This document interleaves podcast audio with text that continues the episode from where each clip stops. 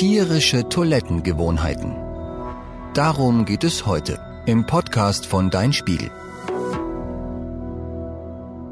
Wenn Tiere aufs Klo gehen, wird es spannend.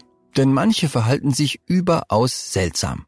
Sie platzieren eckige Kackebotschaften oder schießen Kot und Urin so weit wie möglich von sich.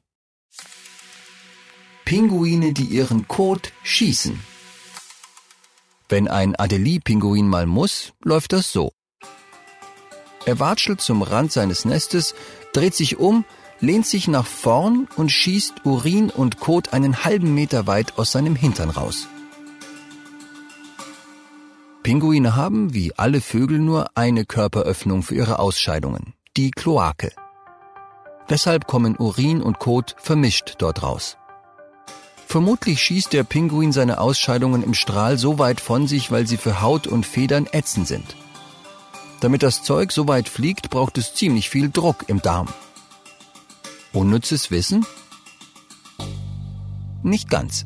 Mancher Zoodirektor will zum Beispiel wissen, wie weit das Gemisch fliegt.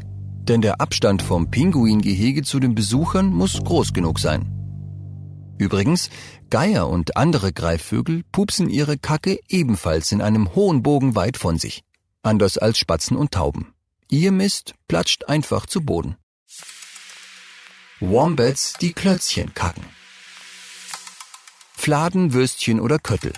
Die meisten Kackehaufen sind rund. Die Wissenschaft hat aber herausgefunden, dass die des Wombats anders sind. Er macht Klötzchen.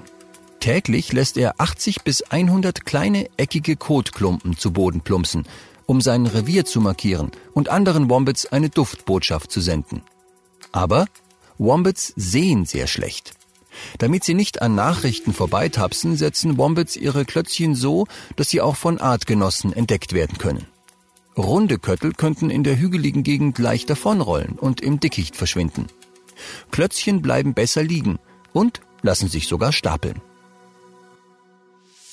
Spinnen, die so tun, als wären sie Vogelkot. Viele Tiere tarnen sich, damit Feinde sie nicht sehen. So macht es etwa die Stabschrecke. Das dünne Insekt sieht aus wie ein Zweig. Andere Tiere schrecken ihre Feinde durch auffällige Muster ab, obwohl sie gar nicht giftig oder gefährlich sind. Zum Beispiel die rote Königsnatter. Eine asiatische Spinnenart namens Cyclosa ginaga muss sich vor Wespen in Acht nehmen und tut deshalb so, als wäre sie Vogelkot. Mit seinen Spinnfäden webt das Tier weiße Kleckse in sein Netz. Wenn die Spinne in einem dieser Kleckse sitzt, erkennen Wespen sie nicht.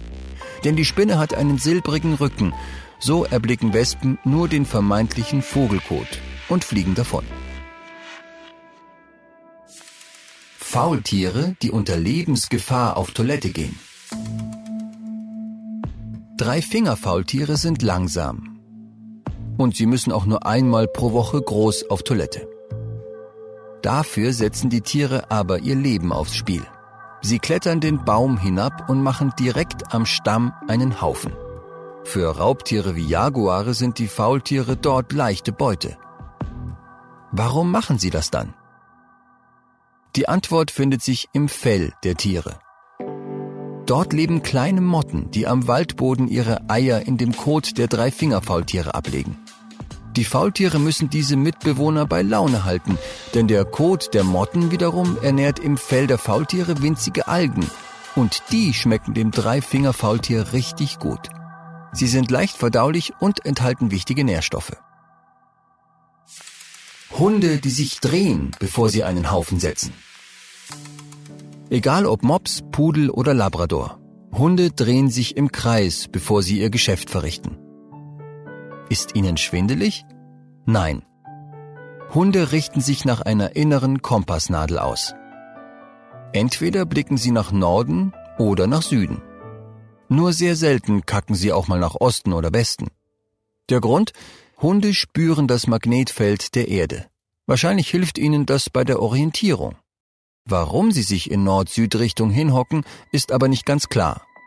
Und von zehn Hunden legen zwei auch total unbeeindruckt vom Magnetfeld ihre Würste.